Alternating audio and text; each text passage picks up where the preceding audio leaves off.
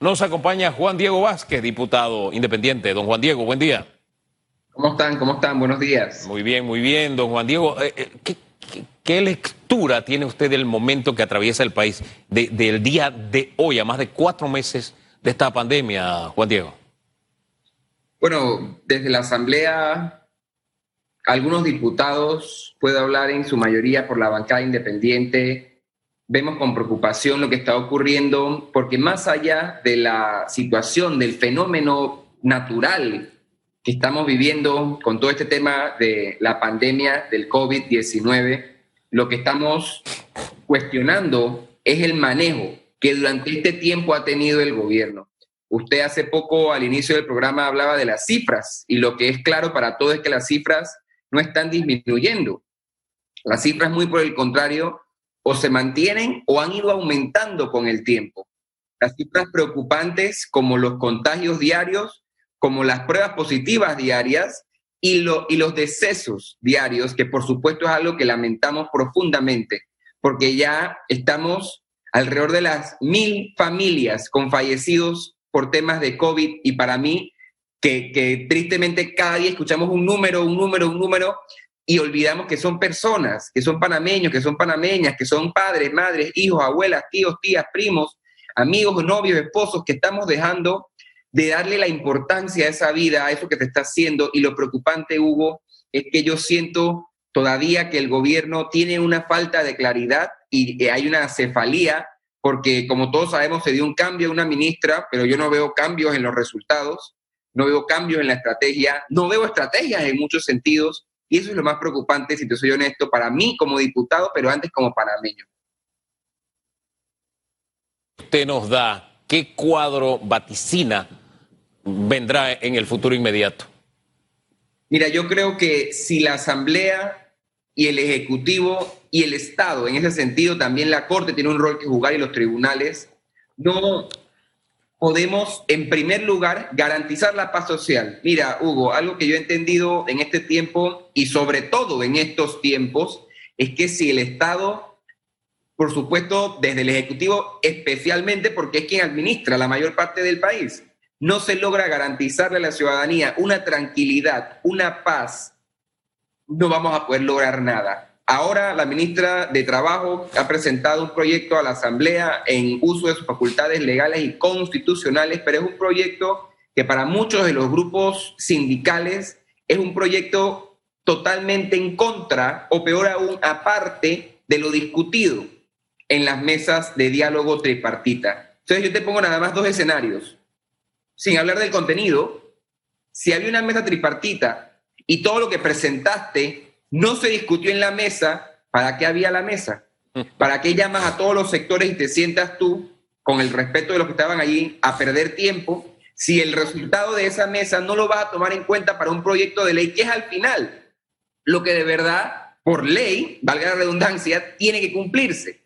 ¿Por qué enemistarte con los grupos que has venido uniendo, lo que me parecía prudente y me parece prudente, si cuando la discusión llega a la Asamblea vas a polarizar toda la discusión en quienes están a favor de las empresas o quienes están a favor de los trabajadores, cuando la realidad panameña exige a que todos seamos tomados en cuenta. Las empresas, el sector patronal y por supuesto que el sector obrero, que hay que reconocer que tristemente está en una situación de mayor indefensión que el sector patronal, en esta y en todas las circunstancias.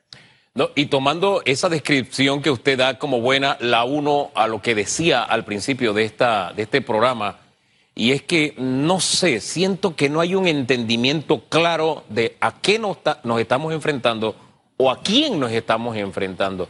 Y yo cito un momento histórico que probablemente usted ha leído en los libros solamente de historia, valga la redundancia, 1988-1989. No fue necesario modificar ninguna ley.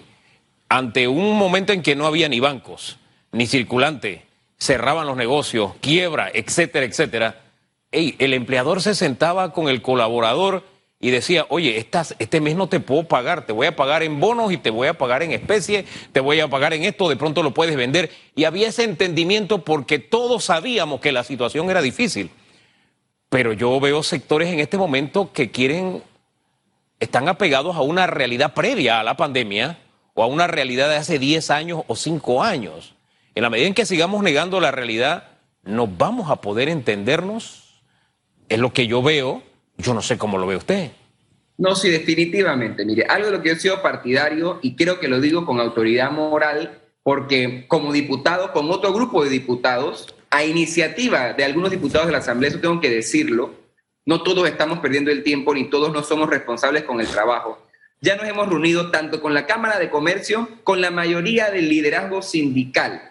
¿Qué significa? Hemos estado algunos tratando de escuchar todas las partes, porque como le digo, esto no se trata de aprobar una ley, ni en este caso ni en ninguno, a favor solamente de las empresas o a favor solamente de los trabajadores, porque todos, todo requiere un balance. El sistema críticamente en Panamá no funciona. Lo que no ha tenido es un balance. Ahora, por lo menos lo que yo quisiera lograr o alcanzar es que ese balance se dé y se respete. Pero para eso hay que entender ambas partes. Lo que usted dice es muy cierto tenemos que entender la realidad, pero la realidad es, uno, la que es, y dos, la que algunas partes, buscando sus propios intereses, a veces pintan. Porque, por ejemplo, siempre se ha hablado de la, y mire la comparación que usted hace, yo no estaba vivo, por supuesto, como usted bien lo señala, en esa época del 88-89, pero la, eh, la situación era mucho más crítica.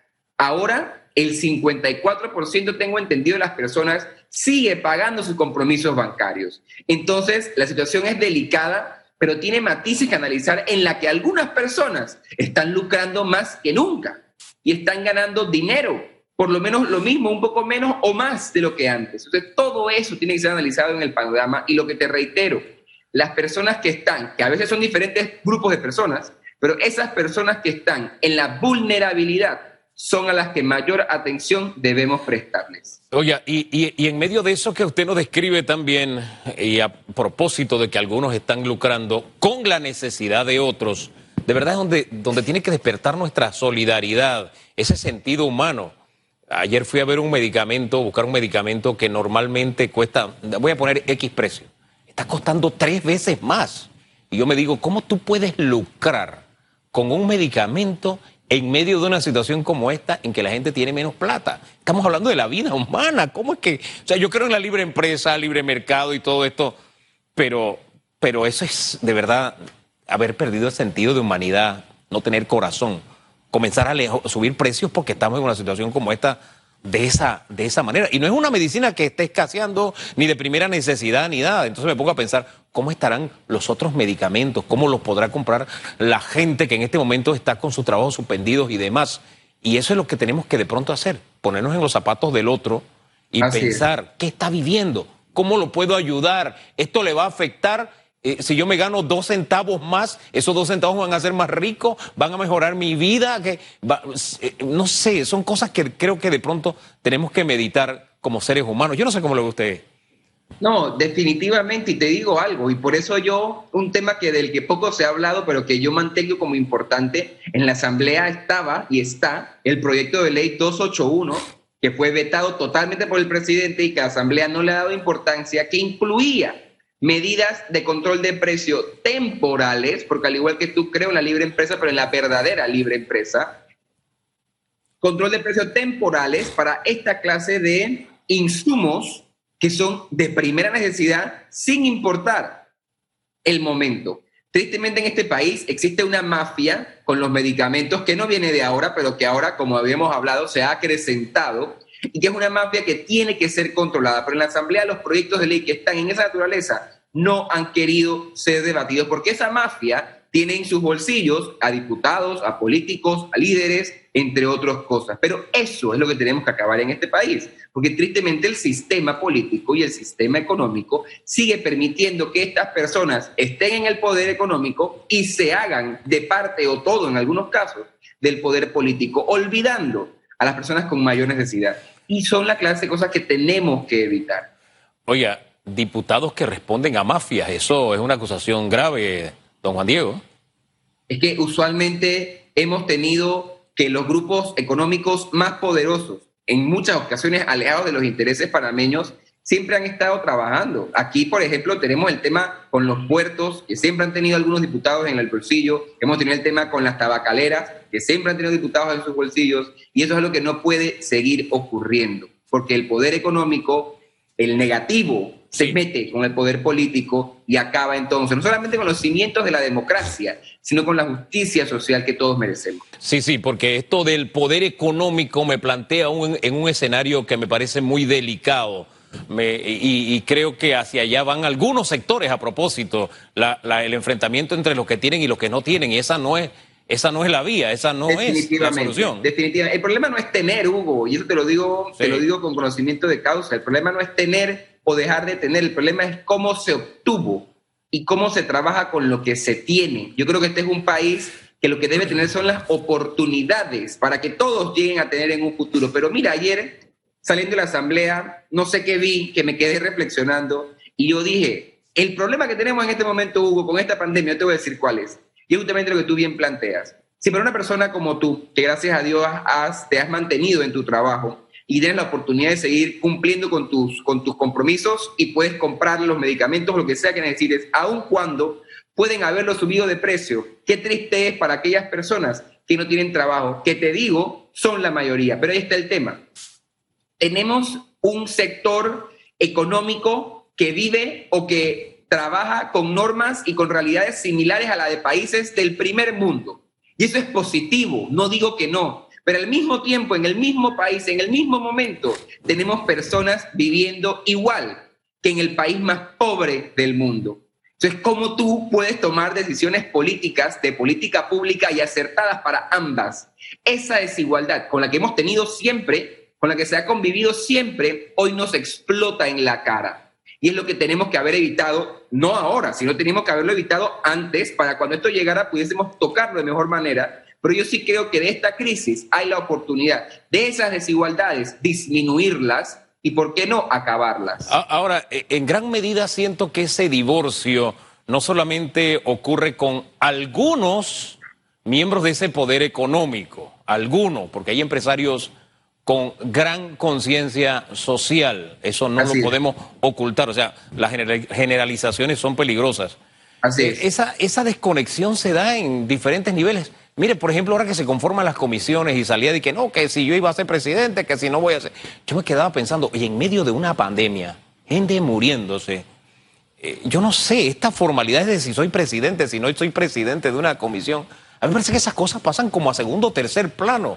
Hombre, pónganse de acuerdo y hagan lo que tienen que hacer. Ayer eh, me dolía ver esa, esa escena en la asamblea. Yo no sé cómo se sentía en la asamblea ayer con este, no, este mira, Definitivamente seguramente usted como comunicador y como panameño tiene más tiempo pendiente de lo que ocurre en la asamblea, pero yo decía a mis colegas de bancada, no recuerdo cuándo fue la última vez, aun cuando usualmente hay problemas entre las bancadas, que son quienes definen de verdad qué diputado va a qué comisión, porque le, pongo, le, le dejo claro el ejemplo a la ciudadanía. La bancada independiente con sus cinco diputados se reunió hace un tiempo y dijo, a mí me gusta esta, a mí me gusta esta, a mí me gusta esta, pero no puedes repetir en esta, no puedes repetir en esta, y nos pusimos de acuerdo. Algunos están muy contentos, otros están medianamente contentos, otros tal vez no tan contentos, pero es el consenso al que se llegó. Lo que a mí me preocupa y lo que nunca había visto es una división y un ataque interno de tal magnitud dentro de la bancada mayoritaria de gobierno. Pero lo que más me preocupa, Hugo, no solamente lo que tú mencionas, que es cómo algunos diputados en este caso del PRD, establecen sus prioridades que claramente no están alineadas con los panameños, porque al panameño que, tiene, que no tiene que comer ahorita, no le importa quién es el presidente de gobierno ni quién es el presidente de otra comisión. Lo que sí deben ellos poder manifestar, que ayer claramente no lo manifestaron, es su sentido democrático. Mira, ayer los diputados básicamente, la presidencia, eso hay que dejarlo claro, el reglamento de la Asamblea establece con claridad que la presidencia, la vicepresidencia y la secretaría de una comisión la escoge la comisión. La comisión. El PRD tiene por derecho cuatro miembros de la comisión, es decir, no tiene la mayoría. Entonces, ¿por qué? Supuestamente, según lo que un diputado con mucha experiencia dijo ayer, porque un presidente de un partido, aun cuando es el partido más grande del país, que al final el diputado Robinson es tan diputado como yo y como todo el resto. Porque un diputado le dice a otro, y porque este diputado con tanta experiencia le cree a ese otro, que con un solo voto o con un solo apoyo o con un solo empujón, él ya va a estar en una comisión y ser presidente cuando esa decisión es soberana, en primera instancia de la bancada, que es un todo, y en segunda instancia del Pleno y de la comisión. Entonces, es la falta de sentido democrático. A mí ayer, y te cuento, perdóname, a mí ayer me llega, porque hay disputas ahora, te comento, por presidencias de comisiones. Y ayer me llegan dos diputados, ambos interesados en presidir una comisión, y uno me dice, no, es que yo en la bancada saqué no sé cuántos votos y tengo que ser presidente. Yo te digo, espérate, yo respeto tu decisión y respeto lo que tu bancada decidió, aun cuando puedo no compartirlo. Pero la decisión que ustedes tomaron en su bancada no me obliga a mí ni obliga a mis colegas del CD ni del panameñismo a votar por ti o por nadie presidente. Oiga, don Juan Diego, usted sabe eh, que al principio de esta pandemia había muchos mensajes motivadores, entre comillas, que decían, vamos a salir diferentes, después de esta pandemia seremos distintos. Entonces cuando yo veo cosas como estas me digo, oye, seguimos con las mismas taras en medio de la pandemia. Eh, no sé, me parece que ante una situación como esta en la que se ha demostrado que no importa cuántos millones tienes, puedes contagiarte. No importa qué tanto poder político tienes, puedes contagiarte. Donde la, pandemia nos ha igualado a todos, todavía estemos en ese tipo de detalles. No sé, me hubiera gustado una asamblea en la que ahí, ¿sabes qué?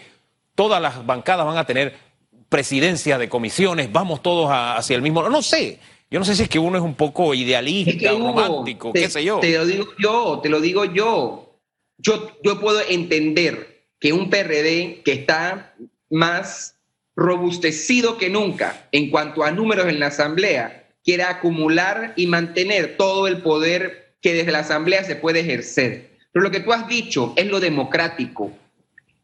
Habemos cinco bancadas en la Asamblea. ¿Cómo es posible que los, ¿cuántos serían? 45. Los 45 puestos de dirección de las comisiones, todas las tenga un solo partido. Eso es delicado para mí es antidemocrático y es, y es peligroso porque dejamos en un solo lado de toda la balanza, que es la democracia, la decisión de todo un país. Ahora, nos fuimos filosofando sobre este tema y no le pregunté cosas concretas.